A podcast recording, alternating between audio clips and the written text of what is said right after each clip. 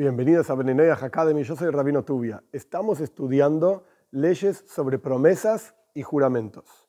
Ahora bien, como ya expliqué, el ideal es que la persona no prometa nada y no jure nada. Pero hay ciertas situaciones en las cuales aparentemente hay cierta ventaja o vemos incluso en el texto de la Santa Torá que hay juramentos, hay promesas, algunas ideas.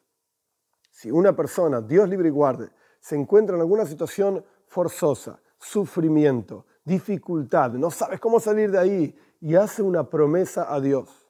Dios, si me sacas de esta, hoy prometo hacer A, B, C, D, F, G, lo que sea que la persona prometa. Punto número uno, encontramos esto en la Torah misma. En Parshas Vayetze, cuando Yaakov se escapa de su hermano Esav que lo quería matar, Jacob vivía en la casa de su padre Yitzhak y, entre comillas, con mucha inteligencia, tomó las bendiciones que su padre Yitzhak tenía pensado darle a su hermano Esav. Y sin embargo, Jacob las tomó para él. Se escapó porque su hermano Esav lo quería matar por esas bendiciones y Jacob hace una promesa a Dios. Si Dios está conmigo, si me va bien, si me salva de esto, si yo puedo volver en paz a la casa de mi padre, entonces yo voy a hacer ofrendas a Dios más allá del asunto de las ofrendas, que ahora no vamos a conversar sobre este tema, no hay que hacer ofrendas, etc., pero ahora no es el tema, más allá de esto, encontramos efectivamente que Jacob, en un momento de sufrimiento, hizo una promesa a Dios para que Dios lo salve. Entonces, de vuelta, más allá de que idealmente hay que evitar hacer promesas y juramentos, encontramos que esto existe.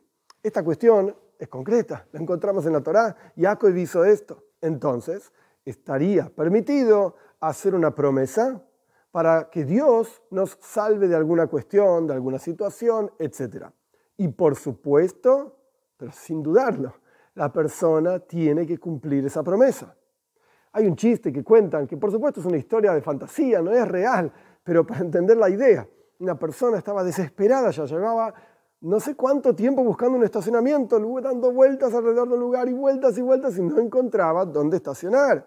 Y la persona entonces dijo, Dios, si vos me haces aparecer un lugar para estacionar, yo prometo que voy a dar 10 mil dólares de tzedaka. ¡Pum! Inmediatamente aparece adelante un lugar para estacionar. La persona dice, Dios, Dios, ya encontré, no necesito lugar para estacionar. Obvio, esta persona hizo una promesa, Dios le respondió, ¡pum!, inmediatamente, no deja de ser una historia de fantasía, un chiste, pero Dios le respondió inmediatamente y la persona en lugar de entender que esto fue, por llamarlo de alguna manera, un milagro de Dios, una respuesta de Dios, como sea, la persona dijo, no, ya está, Dios, yo me arreglo solo, no te necesito, chao, hasta luego, y por supuesto no voy a cumplir la promesa. Todo lo que la persona promete, tiene que cumplirlo. Y ya explicamos que esto es una cuestión racional, lógica, ética, moral. La persona de bien, una persona recta, cumple aquello que sale de su boca. Por lo tanto, tiene que ser muy cuidadoso con lo que sale de su boca, etcétera, etcétera. Pero entonces existe el concepto de hacer una promesa, un juramento, con el objetivo de pedirle a Dios una ayuda para salvarse de una situación específica peligrosa.